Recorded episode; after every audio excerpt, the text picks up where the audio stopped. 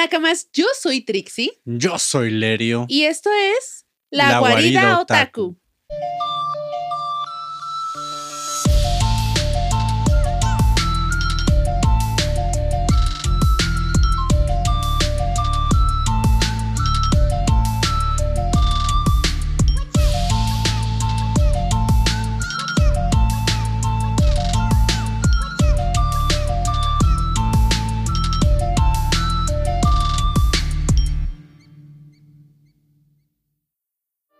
Cada vez vamos mejorando en eso. Se pule, se pule. Yo no noto ninguna diferencia. El que es quisquilloso con el audio. Es que sí, hay unos que sí están chuecos. Claro que no, todos se ven igual. Corte y queda. Eh, Se arregla en no, no es como que lo postproducción. vayamos a repetir, ¿sabes? Se arregla en postproducción. Chale. El tema de hoy es el siguiente. Y que aparezca aquí. El doblaje. Te voy a poner a una así que diga, tú lo vas a poner, o una mentada de madre, o todo así. Pero bueno, a ver, empecemos. Bien. Cuéntame, Lerio. Uno, ¿Qué es el doblaje? dos- Ah, Mamón. que el doblaje es esa bonita rama de la actuación en la que todos quieren entrar, pocos pueden entrar y menos todavía. Y que además de todos esos, muy pocos pueden vivir de él. Chale, sí. Eso es muy triste, pero es cierto. En México es cierto. Y es una profesión Y- muy bien pagada en otros países. No, también. No, no, No. no, está casi. igual. Bueno, no sé en Miami cómo sea, pero hacia Latinoamérica no creo que sea así como. Ah, no, no hablaba del continente americano. Pues en otros países actuación de voz tampoco creo que sea tan bien pagado. ¿sí? Pues no sé. De hecho, no sé cómo está bien. No sé si se considera bien pagada en Japón, porque creo que ahí les pagan más por los eventos a los que acuden. es que es como aquí, Ajá. o sea, si te tocó la suerte de que tu personaje se volviera conocido, icónico o un prota de una serie grande, o que pegue, pues vas a vivir más de las convenciones eh, que, Que del doblaje, doblaje. Hay que recordar que el doblaje tal cual, se desenvuelve cuando el país o el autor o el cliente tiene la necesidad o ha encontrado el mercado para distribuirlo a otros países. Y muchas veces eh, el doblaje es un lujo porque Sí, es muy caro. es muy caro para empezar. Y además que tú veas series en, tu, en su propio idioma con subtítulos, es un lujo aún mayor. Porque, no, ajá, o sea, para, el, para los que lo consumen. Ajá. Sí, sí, sí, no, no para el cliente de, de las salas de doblaje. Ajá. Sí, me estoy dando a No. explicar. No, ok.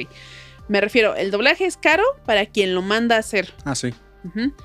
Y pues tú puedes decir, ay, pues es que yo prefiero ver las series en su idioma original y no con subtítulos porque así es más verídico y va de acuerdo a lo que dicen. Y, y sí, probablemente tengas razón. La traducción va a ser un poquito más fiel a lo que se quiere referir en su idioma ori- original. Pero el problema es que ver series en su idioma original es un lujo para quien consume el producto. Porque el doblaje comúnmente, comúnmente se pasa pues en TV abierta para que todos lo puedan consumir. Aunque se tarde mil años en llegar en- a TV abierta. Y que tú vengas y digas, pues sí, lo prefiero ver en mi idioma original. Pues sí, güey, pero hay muchas personas, por ejemplo, en México, que no saben leer no pueden ver cosas en el idioma original porque ni van a saber leerlo, ni le van a entender por el idioma porque probablemente tampoco se sepan ese idioma. Y no nada más estamos hablando del inglés, estamos hablando del japonés, del noruego, del, francés. del Pues, francés, Por ejemplo, eso. del ruso. No se me hace como tanto. Porque, por ejemplo, para televisión está esta opción de SAP, en que cambia el idioma original y te lo subtitula. Entonces, sea Pero en hace televisión. tiempo no existía eso. pues, según yo, eso lo he visto desde que yo tengo como 5 o 6 años. ¿En serio? Yo nunca había visto eso. Sí. Eh, no, según yo, eso es cuestión de las televisiones que antes tenían esta opción. Ahora ya no sé, ya tiene mucho que no veo televisión. Pero aun cuando yo tenía una televisión de esas sigue siendo. TV abierta, ¿no? O sea, es- De los. Yo siempre he visto esa opción. incluso con cable. Eh, pues en esos tiempos era así cable, sí, sí. O sea, por ejemplo, siempre he visto esa de. Bueno, pero el tener a- cable no incluye a todas las personas. No, por eso también estoy. eh, yo que tenía la televisión y era tele abierta, yo recuerdo esa opción SAP y cambiarlo a inglés, las películas. No, las regresaba porque yo no sé inglés. Pero sí, o sea, yo siempre recuerdo haber visto esa opción. No sé si, en- es lo que iba a decir, no sé si en todas las televisiones tenga esa, o tenía esa opción. Ahorita ya tiene mucho que no veo televisión, entonces no sé si aún sigue existiendo. Pero por ejemplo, para cine, ya en muchos, si no es que en la mayoría de películas ya es de subtitulada y en idioma original. Sí, A menos que sean para niños, donde la mayoría va a ser este con doblaje. con doblaje. Pero pues es, es por la misma distribución del mercado. O sea, los niños es menos probable que quieran ir a ver una película en su idioma original. Sí, eso, eso es cierto.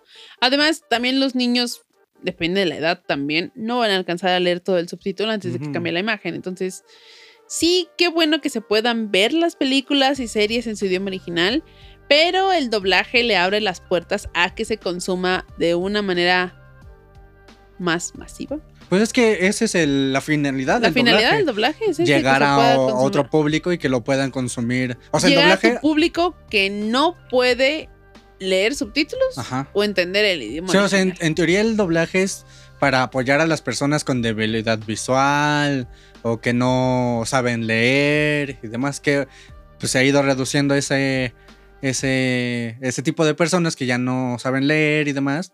Sigue, sigue pasando, obviamente, pero sí, ahora se ha vuelto como los mamadores de en su idioma original y o con doblaje a huevo, ¿sabes? Entonces ya sigue distribuyéndose para cierto público, pero por razones diferentes. Eso está chido. Me gusta, me agrada. Pues le dan trabajo. Lo único que no me trabajo. agradan son los mamadores que dicen, es que el doblaje no cuenta, el doblaje no debería existir. Claro que debe existir. Sí, o sea, al final de cuentas es, necesario para otro sector ajá, de la, de la población. de la población o del público que va a consumirlo a fin de cuentas. Algo que ahorita que dijiste eso me llama mucho la atención y tú como doblaje igual y lo sabes responder. La mayoría de actores de doblaje que he conocido platicando dicen, ah, sí, yo veo las películas en su idioma original. No como mamadores de, sí, tiene que ser el idioma original, pero sí es como muchos prefieren ver como el, sin doblaje a, a con doblaje. Y sí, es algo que siempre me ha llamado la atención porque sí como... O sea, no es queja, pues, pero es algo que me llama la atención de por qué si trabajas como en esto... No lo n- consumes. No lo consume. Pues no es que no lo consumas, sino prefieras como no. Bueno, pues sí, por decirlo así. No. Prefieras no consumirlo. Pues yo creo que aquí influyen dos cosas muy importantes. La primera es que lo más probable es que si estás dentro del gremio de doblaje, ya conozcas varias de las voces de las series populares en las que aparecen las personas. Entonces, probablemente ya ubicas y para ti puede sonar raro, pues escuchar a lo mejor a tus amigos o compañeros o identificar los rostros de cada una de esas personas y no macharlas a lo mejor con, Con el personaje. y también tiene mucho que ver que al ver tú algo de doblaje entras en modo trabajo, ¿sabes?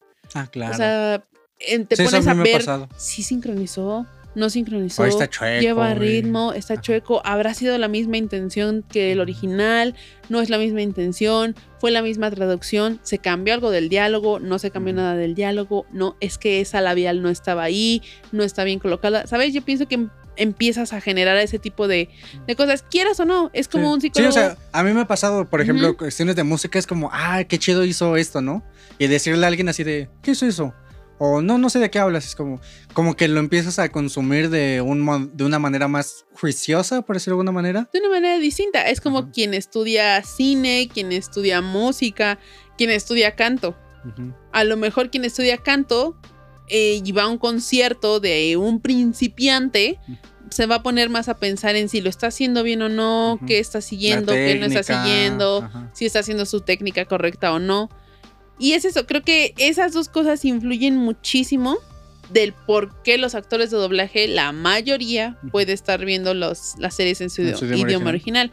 Ahora, también es importante ver y empaparte, eh, esto ya fuera de si ellos lo hacen por esa razón o no, de el acento, de los Ah, ritmos que lleva cada idioma. Porque, por ejemplo, si tú nunca has visto una serie en portugués y tienes que doblar una serie en portugués, el ritmo del portugués para mí es muy complicado porque de repente hablan muy rápido, arriba, abajo, arriba, abajo y van. ta-ta-ta-ta-ta-ta-ta. O de repente alentan.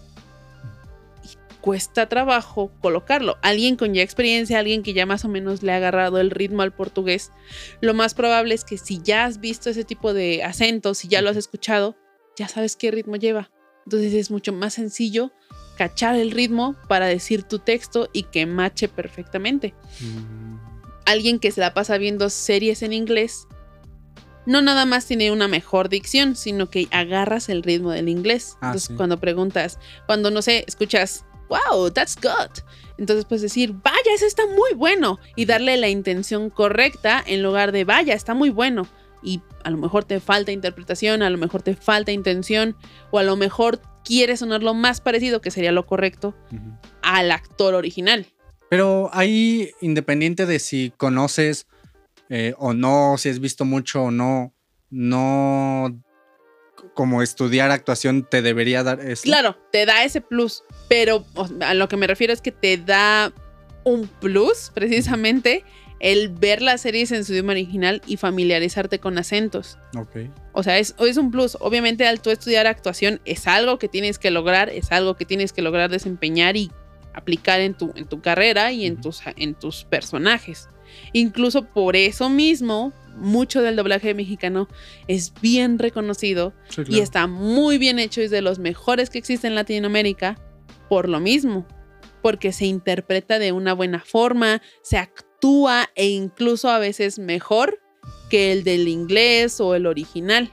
Sí, claro. Pero esto siempre va a depender del tipo de serie, del tipo de personaje y también qué tanto puedan acoplar el texto o manipularlo para que quede a una expresión que se entienda, porque el doblaje, pues está chido que sí se haga tal cual está, no sé, al idioma original, pero hay chistes que no se van a entender. ah, sí, hay tienes términos que, que no se van a entender, que traducir bien. tienes a fuerzas que acoplarlos a algo que tu público vaya a entender. Pero ya no sería como cuestión del doblaje, ¿no? Sino de la traducción. No, pero es parte de, porque incluso la traducción puede estar literal y el director puede decir, "Mm, Es que no queda. no queda.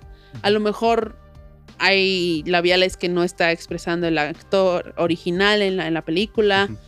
A lo mejor está muy largo y no queda con nuestro idioma. Ah, sí, eso. Son, son detalles que el director a fin de cuentas va a terminar Adaptando. adaptando, analizando y diciendo, no, queda mejor de esta forma. O a lo mejor y te dicen, pues hagamos dos tomas y que el cliente decida cuál se ve mejor. También depende de qué tanta libertad le den al Ah, sí. director para hacer ese Para tipo hacer de trabajo. cosas. Sí, eso sí.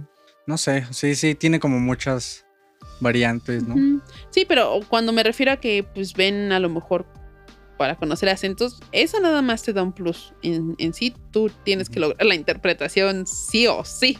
Pues no sé, o sea, también, por ejemplo, ahorita que decías de México que fue punta de lanza, o bueno, que es considerado como uno de los mejores en el mundo, no sé.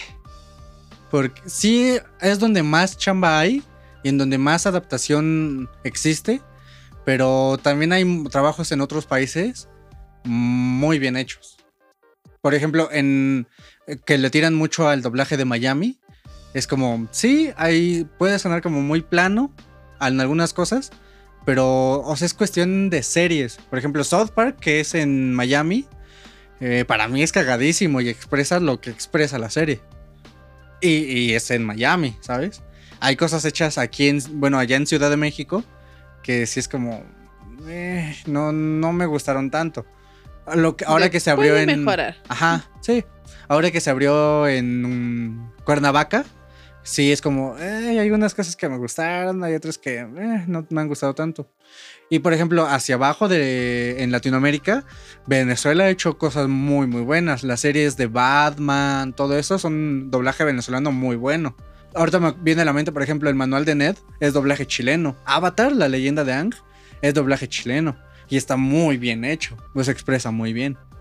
Y son series ya pues, son un tantito viejas.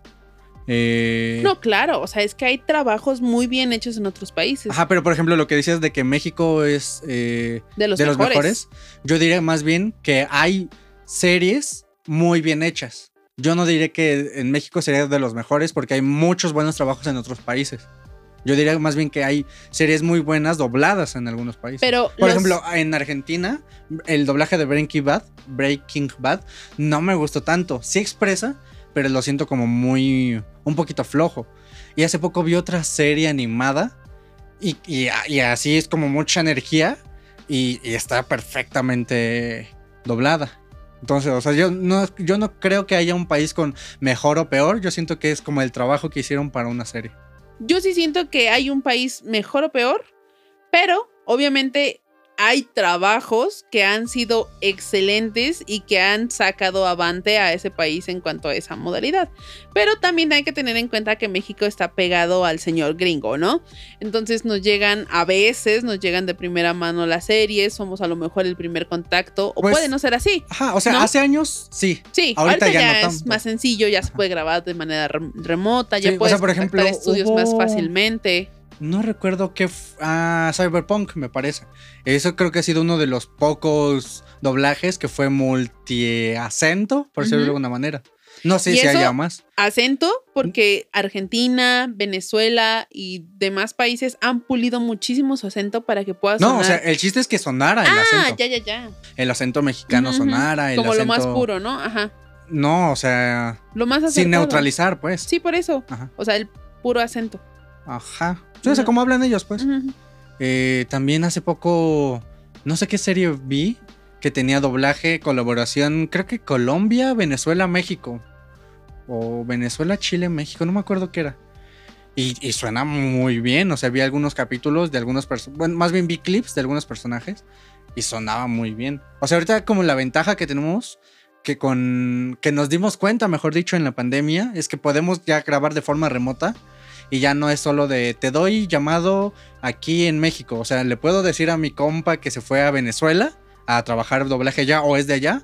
¿Sabes qué? Te puedo dar un llamado, es remoto, este... Vamos a grabar. Ajá, lo único que me imaginaría serían las cuestiones de impuestos y pagos y demás, que será como la cuestión burocrática, pero ya el hacerlo es posible. O sea, ya es como, ya, ya es como, ah, pues quiero que, eh, no sé, este, eh, el que hace la voz de Rick Sánchez en Rick and Morty, creo que es de Mm. Venezuela. O sea, si una producción mexicana dice, ah, quiero que él grabe este personaje, pues nos ponemos de acuerdo con él, si tiene equipo en su casa, un Sessions Link o un Nexus, y grabamos y aquí producción mexicana, o sea, eso ya se puede. El problema ahorita va a ser la cuestión burocrática de, de cómo el pago y demás.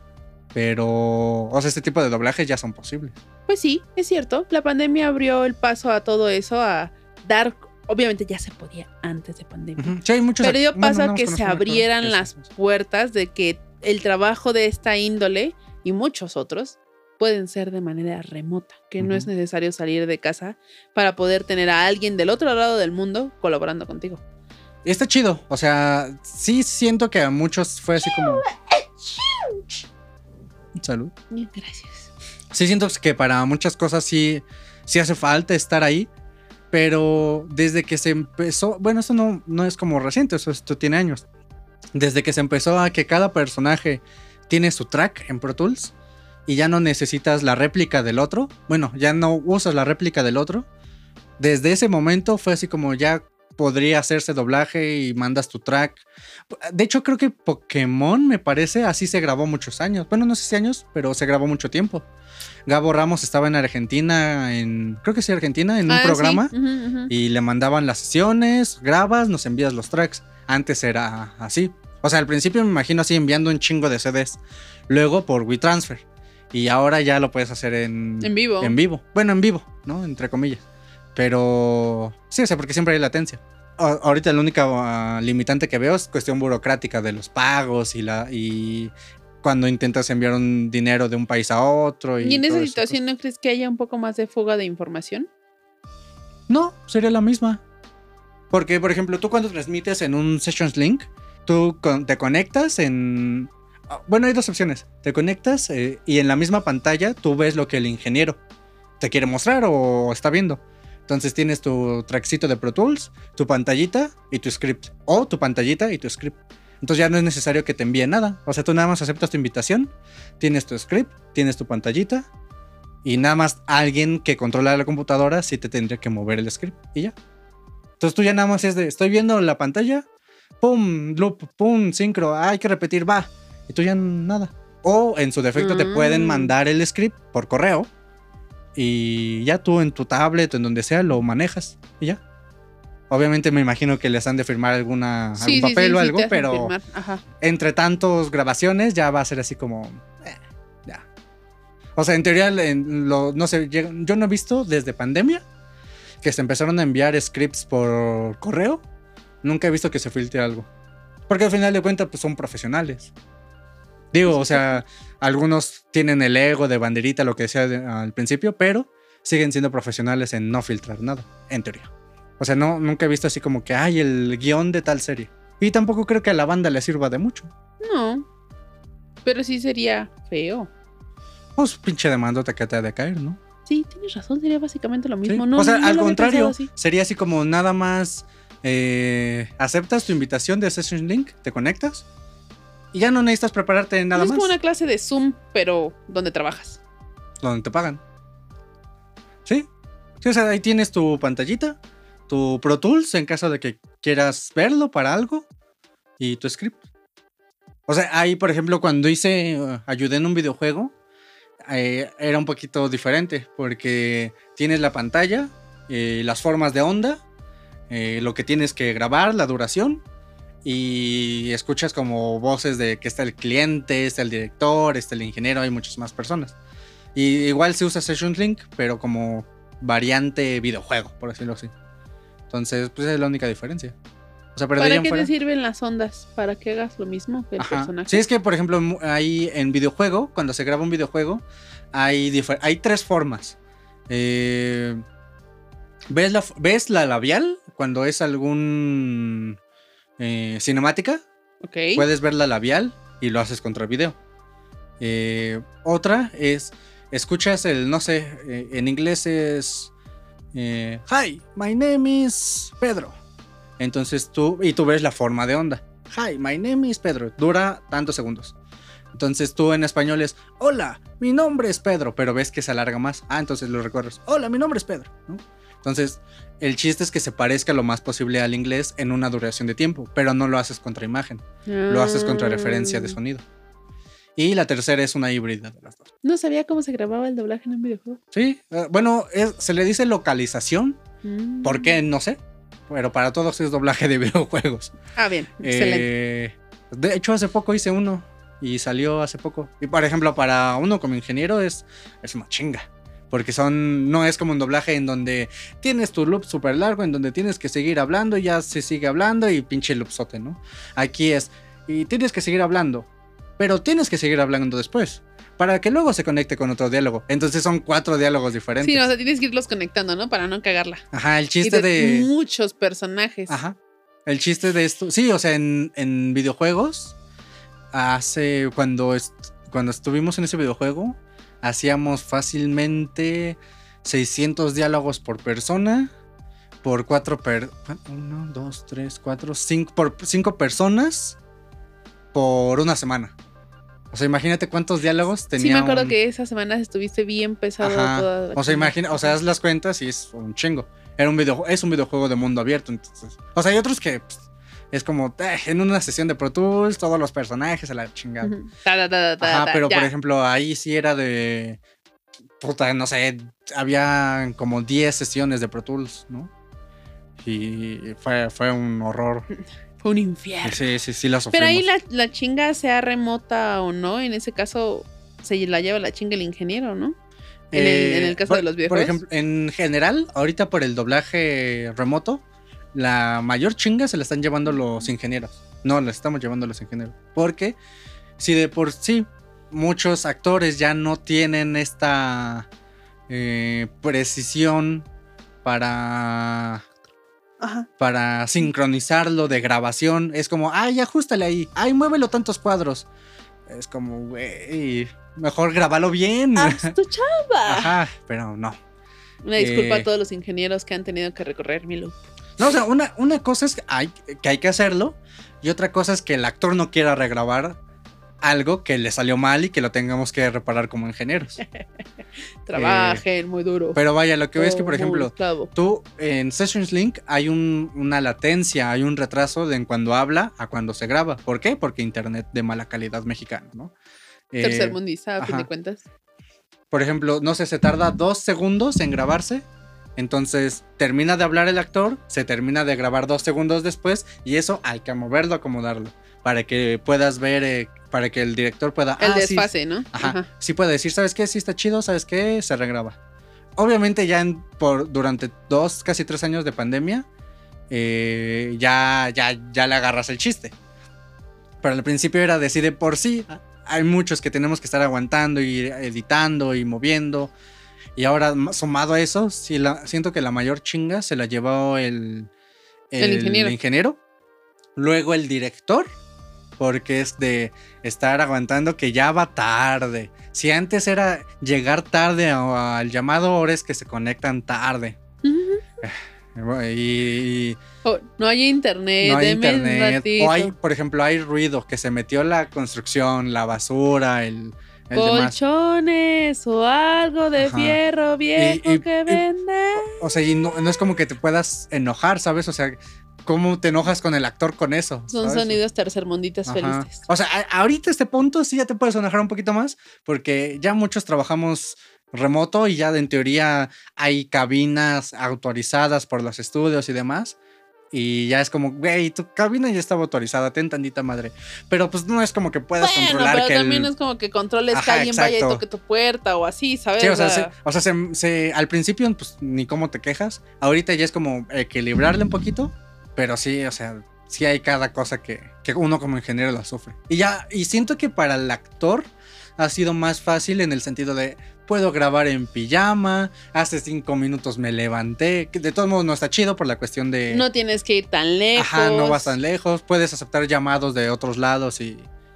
y o sea, puedes tener- aceptar un llamado en SDI y cinco minutos después en Candiani y cinco después en otro estudio. Y luego que- te vas a Caliope. que Y luego te vas físicamente- al de, los de Cuernavaca. Ajá, que físicamente. Te- eh, a ver, media hora en lo que llego, pero pinche tráfico una hora. y si te entonces- sales tarde de tu llamado, peor. Mu- muchos actores eh, que ya tienen de por sí muchos llamados podían aceptar más llamados.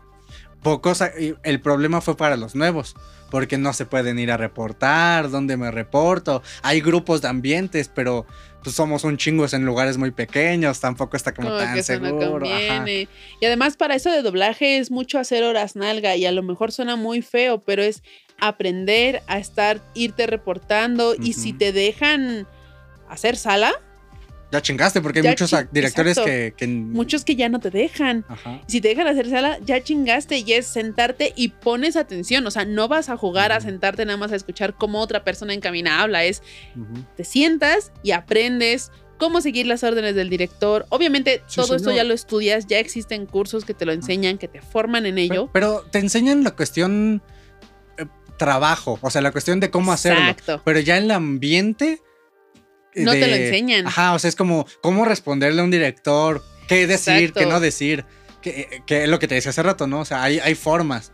Hay formas de dirigirte tanto al señor director Eh, Sí, señor. como al señor ingeniero. O sí, señora. Exacto. Al ingeniero nadie lo respeta, pero. Nadie lo respeta, pero hay formas de dirigirse también, porque a veces el ingeniero es el que te dice, oye, es que yo lo escucho barrido. Y a lo mejor el director se le va, porque puede pasar, pero el ingeniero, no, espere, A ver, déjame checarlo. déjame checarlo. Ajá. A mí me suena barrido. Una letrita pequeñísima, o sea, perdón, pero los ingenieros tienen oído de perro, entonces cualquier trastrabillada la van a La vamos a detectar luego, luego. En alguna ocasión, un gran actor que siento que es, así- creo que es de las pocas personas que puede decir que gran ser humano, Beto Castillo, en una entrevista, no sé si fue en una entrevista o platicando, decía, la, en el doblaje, es como, no sé si usó la palabra trisecta o Trifecta. trifecta o trifuerza, no, no, algo, no recuerdo qué palabra usó. Suena chido Trifuerza. Ah, pues es de Zelda, de, de un videojuego. Pero no me acuerdo qué, qué palabra usó. Dice, la, la mayor trisecta eh, es director, doblaje, ingeniero. Muchos menosprecian a los ingenieros porque es como, pues tú nada más le picas a grabar, güey. Y es como, a ver, güey. Yo podría hacer que suenes barrido y te puedo mandar a retakes un chingo de cosas, güey. Así que no me estés tocando las moral, güey. Pero decía, si con un buen ingeniero y con un buen director sale una buena... Puedes dirigir a un, un actor, no malo, pero sí que le falta experiencia. Ujú. Con un eh, Buen a- actor. a- buen actor y un mal ingeniero, ya chingo a su madre todo.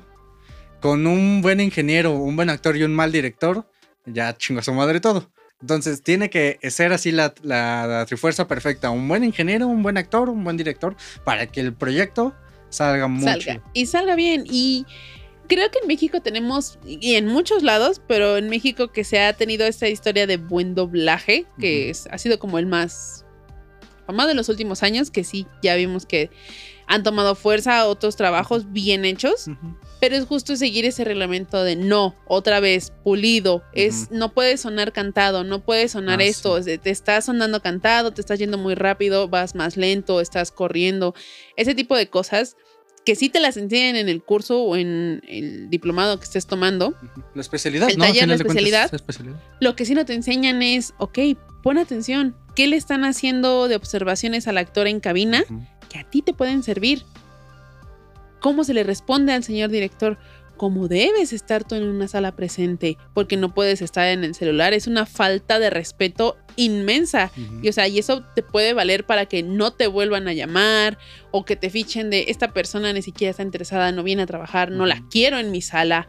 Sí, ah, inclu- y eso aplica, o sea, no solo para los nuevos, para todos. O sea, me ha tocado Sí, sí, eh, a un actor yo digo por los nuevos, pero que, que es joven, pero eh, como pero lleva así como, o sea, si tiene 25 años, tiene Perdón. 20 en doblaje. O sea, es de los jóvenes que llevan una vida en doblaje. Que empezaron desde niños. Ajá. Ajá. Y un día platicando con él y otra persona, eh, no sé qué, qué est- estábamos diciendo. Y la otra persona le dice, sí, ya tienes que llegar temprano, ya te están ma- mar- mirando, marcando, no sé qué palabra usó, eh, como de los que llegan tarde, entonces ten cuidado, o sea, no, no te confíes tampoco.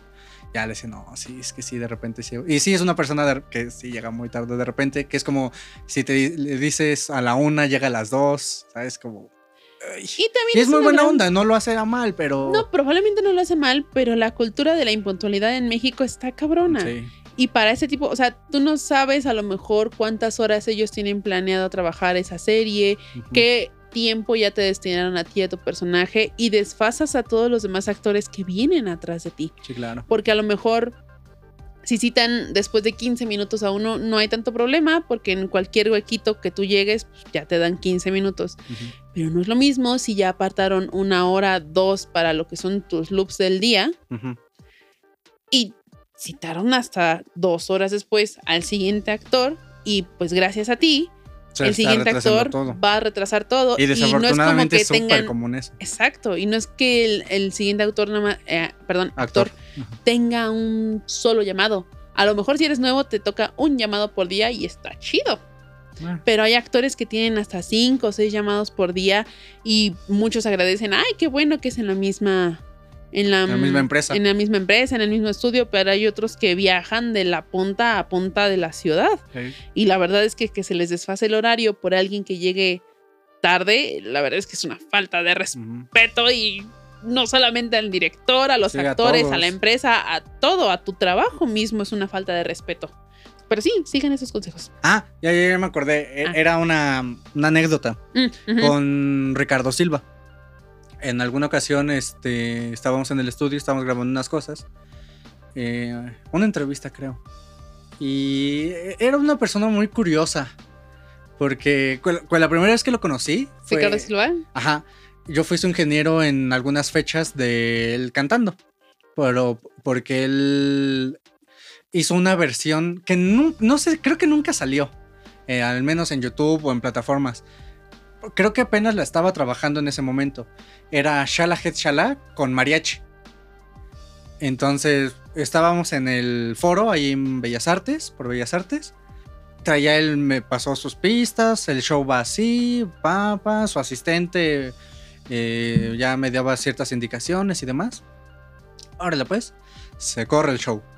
Y al final no me dijeron que iba a hacer eso, porque creo que no estaba seguro él que iba a pasar, no sé. Oye, que eh, si puedes correr tal pista porque sí va a ser no sé qué cosa. Y yo, ok. La corro y era un mariachi. Y yo, Bueno, ¿sí es esta? Y ya el- su asistente, así como, ¡eh! y el Ah. asistente. Ajá. Sí, ya nada más empieza. Shala, Yo lo. Y sonaba muy bien. Era, era eh, una versión mariachi de, de Ricardo Silva cantando Shala. Desconozco si salió, Voy a ver porque no sé si la ando cagando. Eh, pero esto, esto fue hace como cuatro años más. Y el contrato vencía cinco años después. Sí, ¿no? Dio con una Este- demanda. Y en unas pláticas, antes de. Siempre. No sé si así lo hacía él, pero como que coincidió en estas dos fechas. Nos reuníamos antes, platicábamos anécdotas, así de, ay, sí, yo trabajé con José José hace un chingo de años y cosas así. Eh, el, el señor, muy curioso, estábamos platicando y me dice, ay, sí, yo ya nada más llego a los shows, canto y me voy. y yo así de, ok. Dime la verdad, fanboyaste. Eh, le tomé una, le pedí una foto. Pero no, algo que yo, uno como ingeniero aprende que una cosa es que te pueda eh, gustar quien, con quien estás trabajando, pero sigues trabajando con él.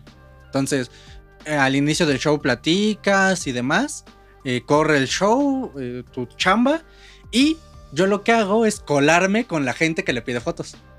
Entonces, si yo quiero mi foto con un artista que estoy trabajando, me colo con la persona que, que esté tomando fotos. Es lo mismo en la parte de los actores que ven a otros actores que pues les gusta, ¿no? O sea, me ha pasado.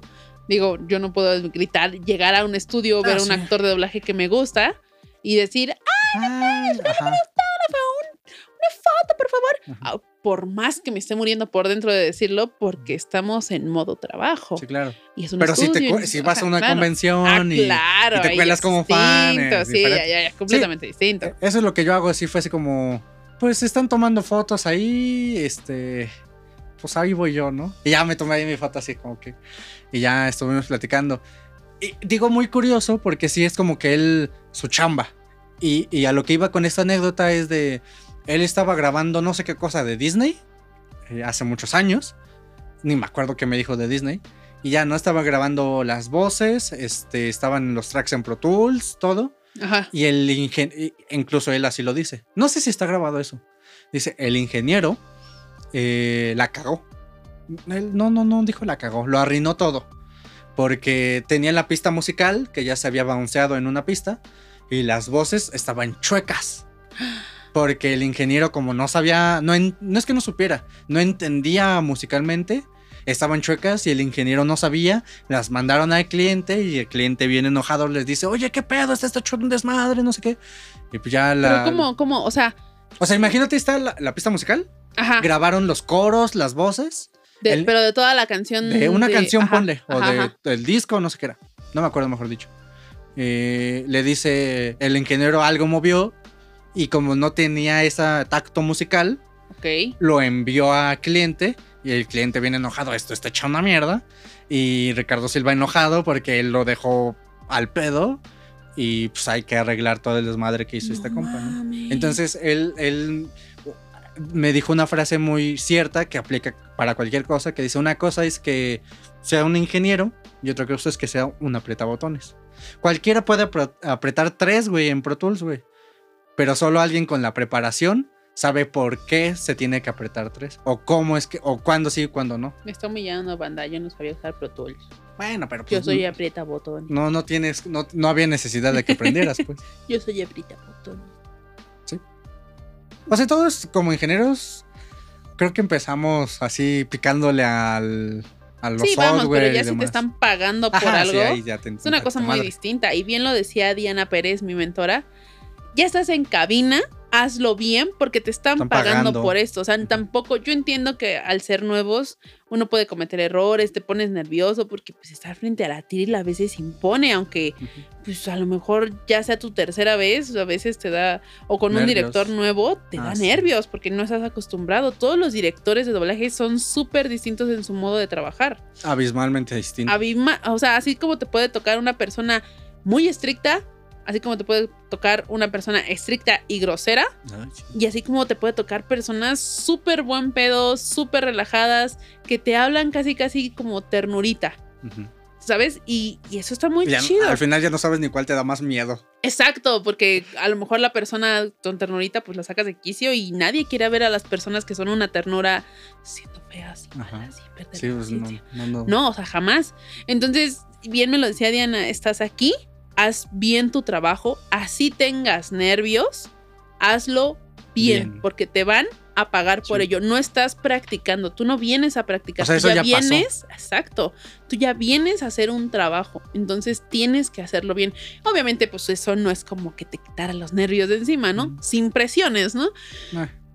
bueno, yo me acostumbré a trabajar en ese tipo de, de método. Ahora, cuando claro. algún director no me dice las cosas así, es como. Es como- sí, sí. "¿Estaré es- haciendo bien las cosas. De repente, pues no sé, supongo que eh, no solo en doblaje, sino en la vida, muchos eh, enseñan o trabajan como, como fueron con ellos.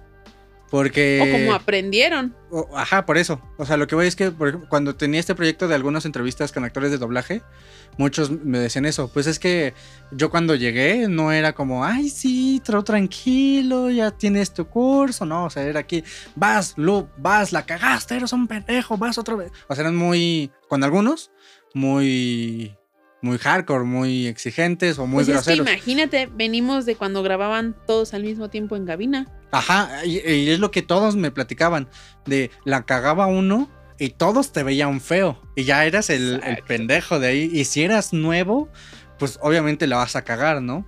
Ahí, esto lo pueden ver en, en YouTube, en mi canal Lerio. Hay una entrevista con Igor Cruz que él dice, no menciona nombres obviamente, pero están todos los actores en una cabina. No, en serio, no menciona nombres. Ni a mí me dijo.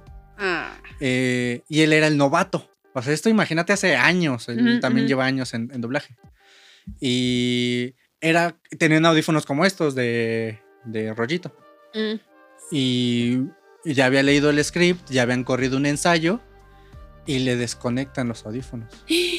Entonces, No. pues era de los que ya grabé mi loop, toma mi audífono y yo escucho ahí, lo giramos y lo truqueamos y demás. Entonces le desconectan los audífonos, llega su diálogo y suelta el diálogo a la primera. Y el que sigue la caga. Porque no pensaron que él iba a cagar, entonces el que seguía después de él ya no se preocupó. Suelta el diálogo y al que regañan es al otro. Cagadera Ajá. en cadena. Busquen ese, esa entrevista, para mí es, es de las primeras que hice con Igor. Cruz. Y, y Muy buena. Vayan a verla. cuenta anécdotas de, de cómo se pasaban de lanza con los novatos. Que incluso ahora no dudaría que, que se pasaran de lanza con los novatos así. Probablemente no. Hay directores a directores. A mí, afortunadamente, en lo poco que llevo en el medio, no me han tocado gente, no, no me han tocado personas groseras. Creo que directores bastante amables, unos sí muy estrictos, Pero es otros que- que... sí me dicen, estás muy barrida el día de hoy. Una vez, una vez, una, una, una directora sí me hizo el comentario Ajá. de, es que vienes muy barrida. Mm, ¿Te escucho? No me dijo porquería, Ujú. pero el tono en que me lo dijo es, Ah, escucha la porquería que estás haciendo, Ajá. ¿no? Ah, claro, no me dijo porquería, porque era muy amable la, la la directora. directora. Pero, sí es como, como, este tonito, Por favor, ¿no? escucha lo que estás haciendo, ¿sí? Ajá. Y me la pasan y no, o sea, yo me moría de vergüenza, fue de mis primeros llamados y yo sonaba como si estuviera rezando y no porque no lo pudiera hacer, estaba tan nerviosa que la dicción no me estaba saliendo Mm. como debía salirme. Entonces cuando lo escucho fue un pum y escuchaba yo el, el regaño ya en mi mente de es que te están pagando por esto Ujú. y tú estás haciendo porquería. Sí, claro. ¿sabes? Y esa presión, a lo mejor es una presión autoimpuesta de mi parte, también no es como que me generaran traumas psicológicos, esto ya viene de ¿Te muchísimo acuerdas atrás. de Vietnam, no? Claro, eso ya viene de muchísimo atrás. Ajá. Y en ese, eh, en ese momento fue el switch y empecé a hacerlo bien, porque me di cuenta, me enseñaron literalmente la porquería que estaba haciendo. Es y que es- también hay de directores a directores y actores. Porque También. Una ocasión con alguien lo platicaba que hay directores muy estrictos que, que sí de repente el tono es como, ay, soy un pendejo. No te lo dicen obviamente. Pero, bueno, hay algunos que sí, pero ahorita llegará a eso. Y es como, son muy estrictos, pero te enseñan a hacerlo. O sea, o te explican, mejor dicho, cómo hay que hacerlo. Hay director- directores estrictos que aparte son groseros, que aparte te tratan como una mierda, pero no te explican qué estás haciendo mal. y hay directores e- estrictos Confirmo. que te tratan una mierda, pero te explican cómo hacen las cosas, cómo hay que hacer las cosas o cómo quieren las cosas. No es como que no es como que haya solo un método, sino como ellos quieren que suene. Entonces sí es como eh, y hay algunos que Y hay algunos que incluso te dan el ejemplo de, no, a ver, la intención que quiero es, exacto. hola, ¿cómo estás? No, hola, ¿cómo estás? No, hola, ¿cómo Ajá. estás? Y esos Repítelo son, así. pues, son los que al final de cuenta pues sigues yendo con ellos. Son los que te dan escuela. Ujú. A fin de cuentas, o sea, escuela fuera Bueno, de lo de- que ya tomaste. Depende, o sea, también incluso de los que te tratan como una mierda les aprendes algo. Pero el problema es cuando te tratan como una mierda y aparte no te explican. Si es como, güey, ni siquiera te entiendo a ti, güey, ¿qué quieres? No entiendo qué estoy haciendo mal y no me dices que Ah, estoy, que estoy haciendo, haciendo mal. Solamente me vuelves a poner la pista una y otra y otra vez. Y o sea, también está padre que pues, ellos no te digan nada, digo, si es tu chamba, pero pues si eres nuevo, No, pero sí, es que es, es- es que no es tu chamba, pero es chamba de ellos. también. Eso, e- eso es cierto. No, o sea, O sea, ah, decirte yo, a lo mejor en qué estás mal o cuál palabra se te barrió Ujú. para que inicies desde ahí. Sí, claro. Digo, que casi ya no hay de esos, ¿eh? Pero, Pues siempre habrá. pero cuéntame, ¿qué pasa con los que odian el doblaje? O sea, los, entre los que lo odian y lo aman, ¿habrá un punto medio en el que digas, bueno, sí, no lo odio, pero no lo veo? O lo odio, Mm. pero voy a estar ingay, jode, Es que también es este. Hay, hay personas que les gusta estar fastidiando, güey. O, o- o- no, o no, no, no. No que les guste estar fastidiando, les gusta estarse fastidiando, güey. Es como, ok, ¿no te gusta el doblaje? ¿Está bien? O sea, no, no hay pierde, güey. No te gusta, güey. Hay- a mí no me gustan muchas cosas, güey. A ti no te va a gustar el doblaje. Chido, güey. Pero, ¿qué estás chingando por redes, güey? De es que el doblaje no debe existir. Es que para qué están haciendo estas cosas. Suenan bien mal. Es como, güey, estás entrando a un lugar que, que no te gusta para hacerte sentir mal, que no te gusta, ¿qué, qué, qué pasa por tu cabeza, güey? Es como, no sé, eh, a mí, por ejemplo, no me gustan las montañas rusas. No, no soy muy fan.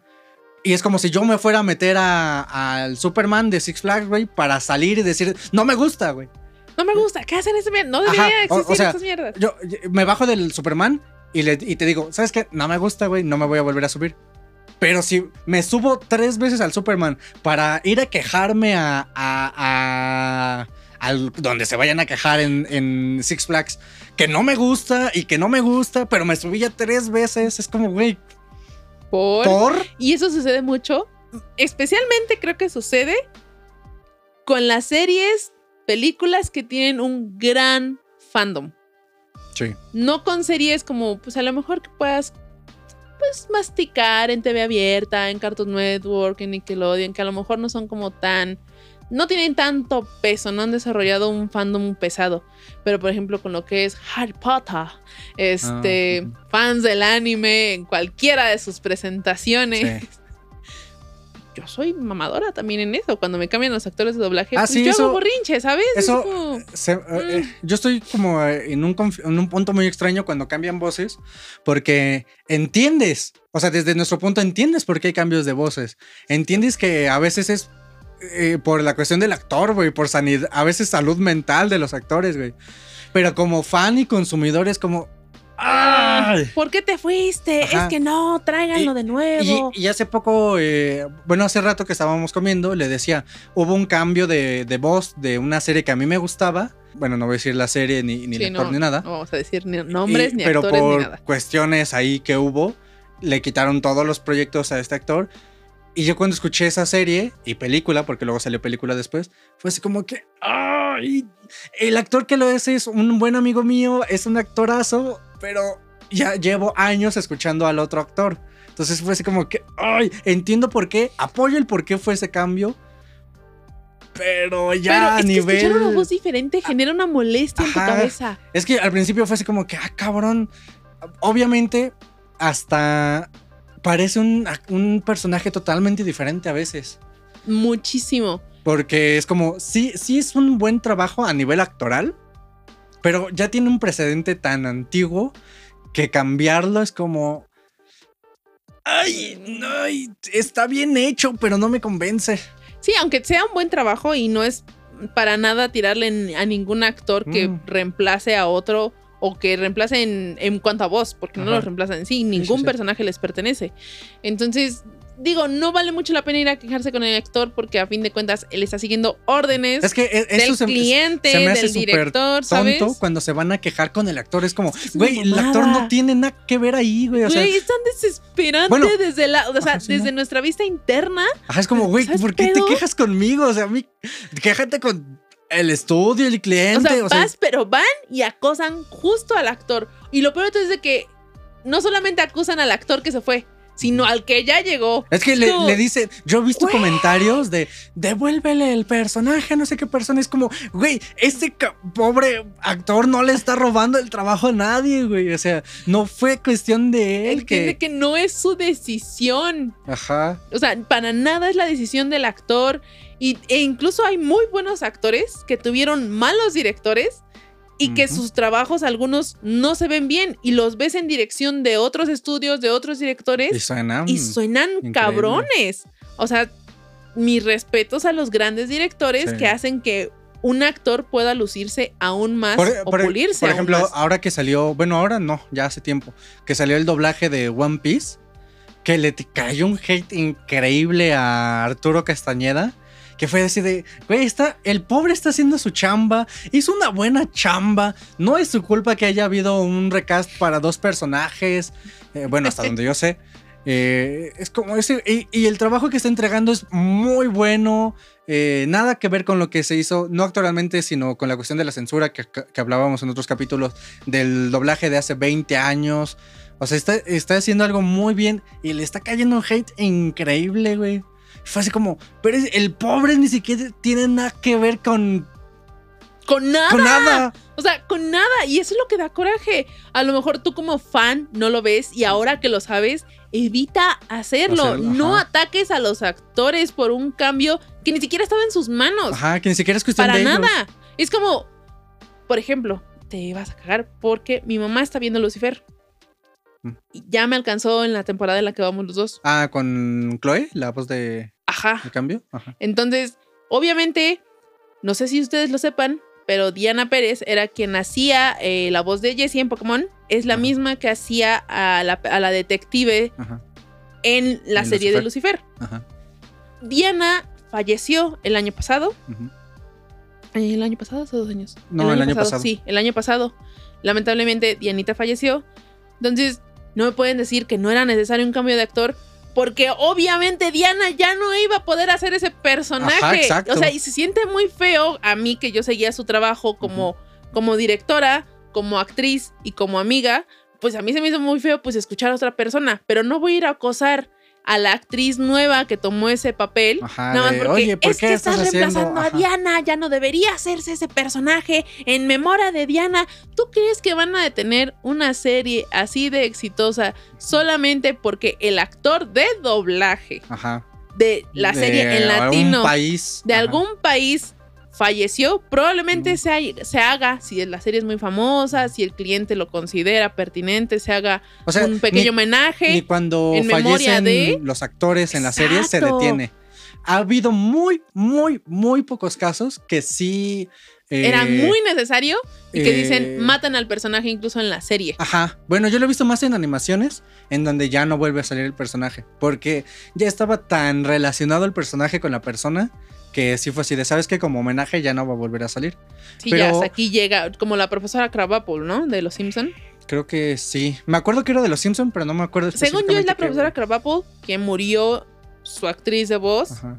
Y en homenaje ya no la iban a sacar a, a la señora ah, no, sí, sinceramente no recuerdo qué personaje, pero sí me acuerdo que era de los Simpsons. Según yo era ese. Pero incluso en live action, o sea, como que el actor fallece y la, pues la producción sigue. O sea, sí hay, sí hay homenajes. En Lucifer, por ejemplo, en el último capítulo que grabó Diana Pérez, ahí está Ah, la, la- la leyenda de sale en en, memoria memoria, de de, Diana- Diana, de Diana Pérez. Pero es a lo que voy. Ellos no tienen control. Y cuando salen homenajes así es como, bueno, es un gran gesto, pero, Pero, a pues, veces ahí, la o vida sea. sigue y tienes pues que voltear la página, ¿sabes? O aunque, aunque no quieras. Y pues no puedes ir con la nueva actriz a reclamarle, oye, ¿por qué estás ¿Por qué? grabando algo? Ajá. No te pertenece ese personaje. Claro que no. Ella ni siquiera tiene la culpa de que Dianita haya fallecido. Ni al actor original le pertenecía. Sí, no, o sea, ja- fíjate, me, me- me lo estaría mentando porque odiaba que le dijeran Dianita. No. Por cierto. Pero bueno, es a lo que voy. Dejen de atacar a los actores cuando ni siquiera tienen la decisión ellos de cambiar o tomar un nuevo personaje. Sí, o sea, cuando hay cambios de voces porque ya no hubo de otra, ¿sabes? O porque hubo problema cliente-estudio que eso a los actores no les van y les viene. Hubo un problema muy fuerte con algún actor que el actor, eh, Se pudo haber metido en problemas. el primer actor, por decirlo de alguna manera, eh, fue así como algo, algo y ya no se pudo. Y es como, oye, pero ya ¿O no al encontraron ya manera. no le gustó? Eh, Eso nunca me he escuchado que le pase a alguien, pero no lo dudaría. Porque yo pienso que a veces también incluso el cliente cambia de encargado. Y a lo mejor el nuevo encargado, o sea, el nuevo del Pero, proyecto. Pues al final de cuentas se lo. Se lo encargarían al director. Por eso, o sea, que digas, ah, ya no me gusta esa voz, cámbiale. Se me hace como. Bueno, yo nunca he escuchado o sea, algo así. tendría que ser como algo muy específico. Ajá, o sea, tiene que ser algún problema como el del actor muy, muy. que ya no hay solución y tiene que abandonar el personaje. Como cuando Ash creció. Eh, nunca ha crecido, No, pero el actor de voz, sí. ¿no? Sí. No, toda la vida, bueno, la mitad de la ¿Sigue serie. siendo el mismo? eh, las primeras temporadas fue. Gabo Ramos, que le, aún a esta edad le sigue saliendo la voz de Ash. ¿Mm? Eh, No manches, yo pensé que luego, crecido. luego no sé exactamente por qué, si fue cuando ya no podía grabar en Argentina, no sé qué pasó, y fue cuando hubo el cambio. Luego, no sé qué pasó, cayó una serie, hubo un cambio de, de cliente, no sé, y regresó Gabo Ramos, pero no sé si actualmente sigue haciendo la voz.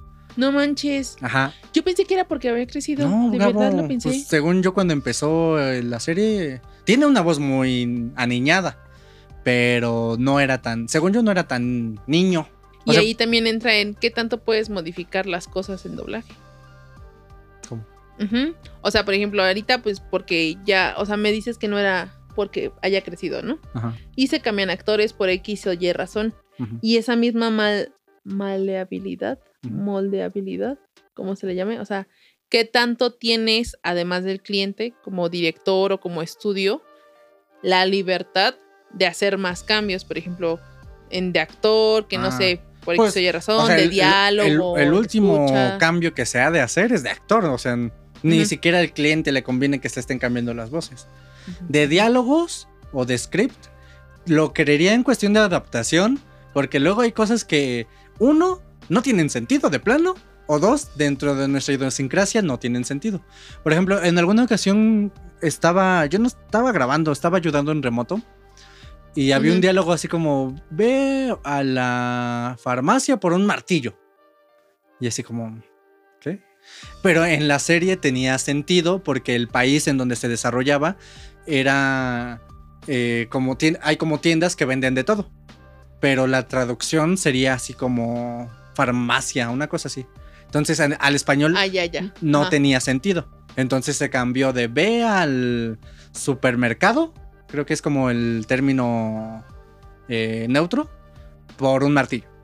Entonces ya así como que tiene más sentido, ¿no? Pero porque para ellos sí tiene sentido, pero para nosotros no. Y así hay un montón de adaptaciones. O luego que de plano viene... neutro que se supone se maneja en Latinoamérica Ajá. para que todos podamos, podemos entender. entender. Ajá. Eh, o sea, esos, esos cambios sí hay, es, es el pan de cada día. De actores, pues es lo que te digo, o sea, sería como pues, lo También menos. entraría cuando no entran labiales, ¿no? Porque ese es un punto importante. Pues sería cuando una adaptación. necesitas coordinar las, las vocales Ujú. y las labiales para que se ve. Sí, o sea, ahí ya quitan preposiciones, alargan diálogos. Sabes que hay que meterlo de esta manera. Ya ahí, pues es cuestión del director. Entraría dentro de la adaptación del script. Y pues al final de cuentas es parte de la chamba. Y tú que has estado más adentro en cuanto al lado ingeniero, director, ajá.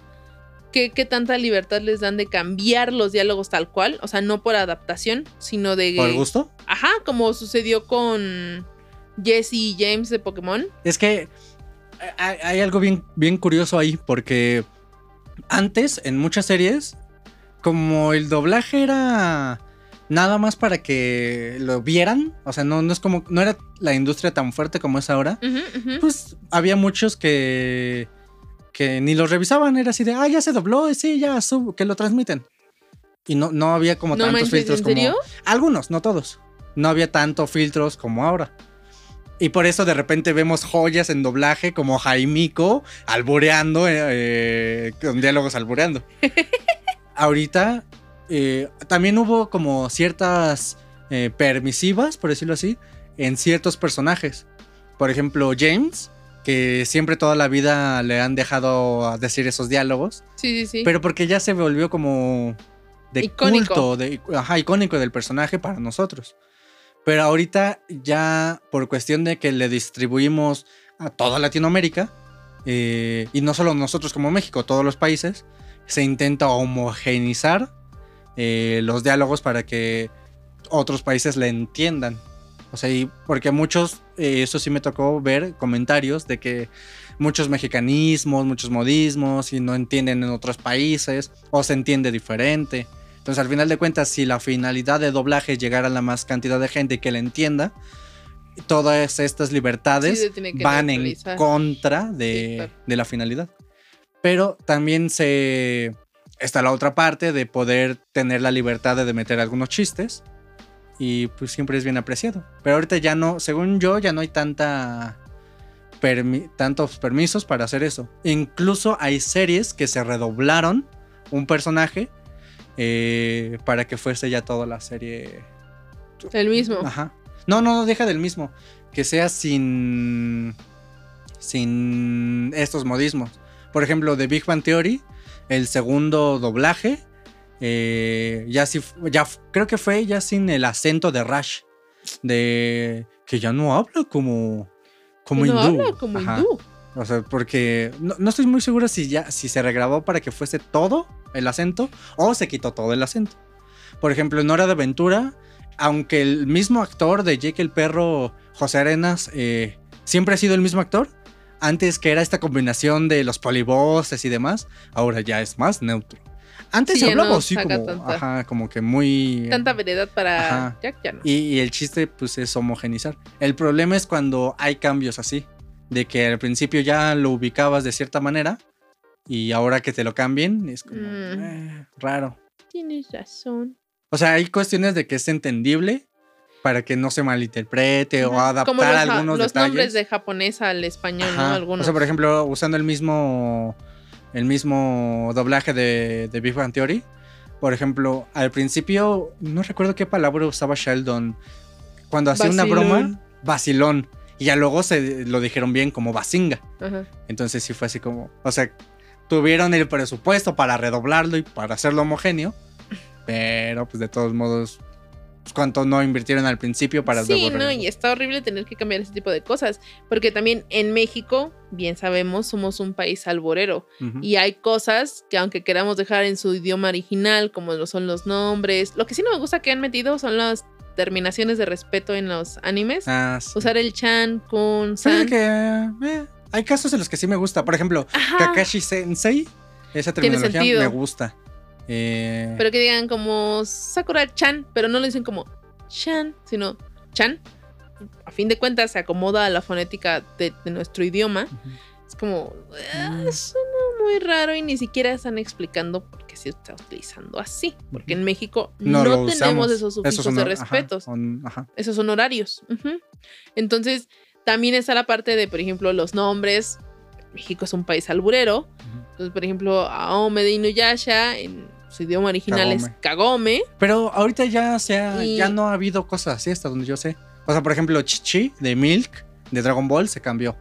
Eh, Aome, Kaome.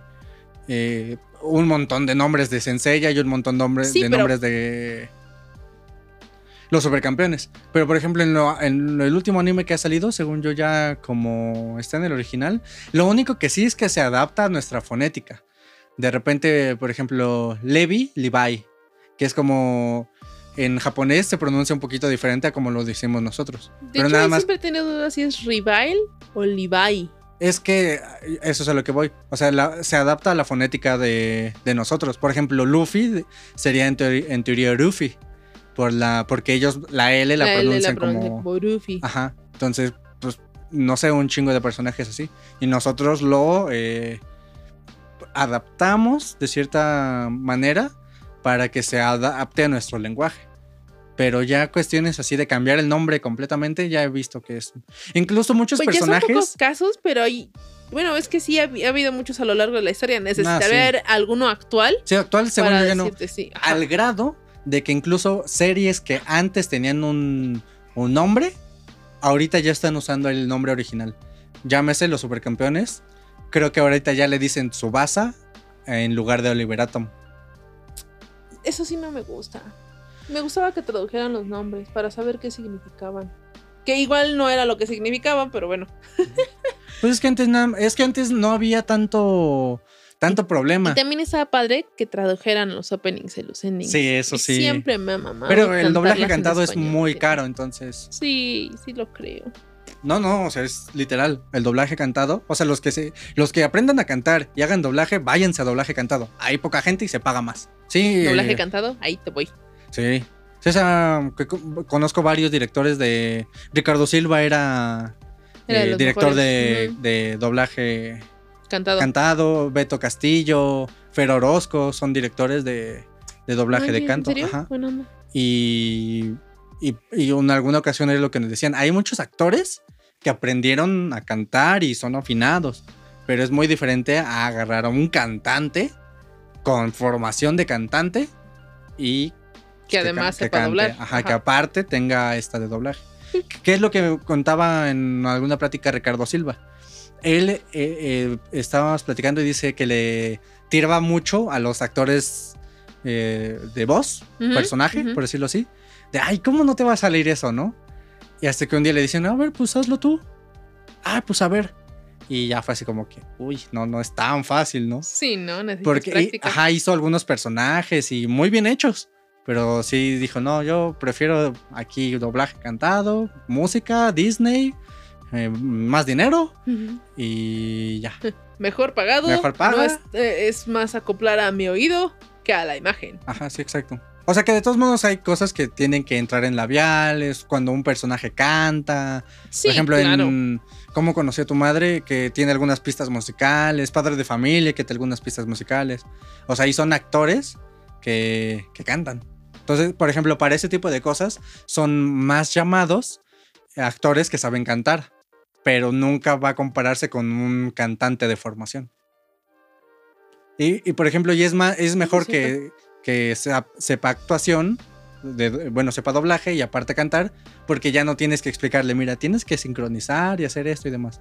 Ya sabe el cantante cómo tiene que, bueno, el actor que, que doble las pistas musicales, que tiene que ir y cómo hacerlo y ya nada más es... ¿Qué tiene que tomar en Ajá, cuenta? yo cuando una ocasión ayudé a grabar a alguien un doblaje así, yo pensé que les mandaban la pista y la letra y demás, pues le daban una, dos vueltas, la grababan. Y no, o sea, grabar eh, este doblaje Ujú. cantado es como, como doblaje normal, pues, o sea, tienes la pista, la escuchas, la replicas, tienes la referencia, sabes que aquí es un poquito más bajo, la replicas, queda. Y es como, yo me imaginé que llevaría otro tipo de preparación y no, es el mismo proceso. Es el mismo proceso, pero pues me imagino tienes Pero que cantando. tener un buen oído, ajá, para acoplarte, ¿no? Y agarrarle el ritmo. Es por eso que necesitan cantantes con formación de cantantes. Doblaje cantado, ahí te voy. Sí. Y es, mejor pagado, la neta. Ay, sí, imagínate ser la voz de una canción de Disney. Eh, no, ahí usan cantantes, de verdad. Pero pues chance y pega en alguna serie que tu personaje canta. Es que incluso ese es el, el detalle. O sea, hay Ay, actores sí. muy buenos que no son nada afinados. Entonces le hablan a otro actor. Pero Sí. si tú eres un buen actor y aparte eres afinado, ya chingaste. Pero hay, pero hay pocos personajes que, que sean doblaje normal y luego cantado. O sea, de repente es cuando un personaje llega a cantar. Pero no es algo de todos los días. O sea, por ejemplo, series tipo Disney como lo fueron, eh, no sé, estos de Big Time Rush o... No sé si se Bueno, doblaba. Big Time Rush era de Nickelodeon. Bueno, cosas para adolescentes. Eh, había Boy otra ah. High School. High School una- Musical. no, no, no. Que era como una serie de músicas. Músicos. Los Jonas Brothers. Uno que se murió, uno por sobredosis. Era una serie para. No me acuerdo cómo se llama. No, no, no sé. Eh, que ahí sí tienen doblaje normal y aparte, si hubieran hecho el doblaje cantado y los personajes que doblaban a los, bueno, las personas que doblaban a los personajes supieran cantar, pues hubiera hecho todo de corrido con la misma voz. No, no, no. Si, si se manda a doblar esas partes, pero el actor no sabe cantar, le, aman- le hablan a un actor que sí sepa cantar. Sí, para que sean dos actores para un solo personaje. Uno canta y el otro, Y el otro habla. actúa. Bueno, parece que tú y yo en cada episodio tocamos doblaje y ahora que sí tocamos doblaje nos hemos deshilachado. Sí, pues es de lo que más ubicamos, ¿no? Jejejejeje. Pues creo que hasta aquí vamos a tener lo que dejar. No me digas. Lástima que terminó el festival de hoy. Probablemente nadie se acuerda de esa canción, es muy vieja. Era de una caricatura llamada Porky. Y No, pues pero- nosotros nos pasamos a. ¿Sí bueno. te acuerdas de ella? Sí, pero salió luego un remake, ¿no? ¿Ah, sí? Pues no, pero no sé si se usó esa música. Yo nunca la vi, yo nada más sabía de la canción. Mi Sí. papá me la cantaba. Yo me acuerdo ver en las mañanas prenderla y ver eh, todas esas series. Box Bunny. Este, Ah, sí, de esa sí, pero yo nunca vi el festival de Porky. no, pues. no, sí, según yo era el final de toda esa serie de sketches. Ah, sí. Ajá. Nunca me quedé al final. lol. Bueno, Nos pasamos a retirar. Bye bye. sayonara.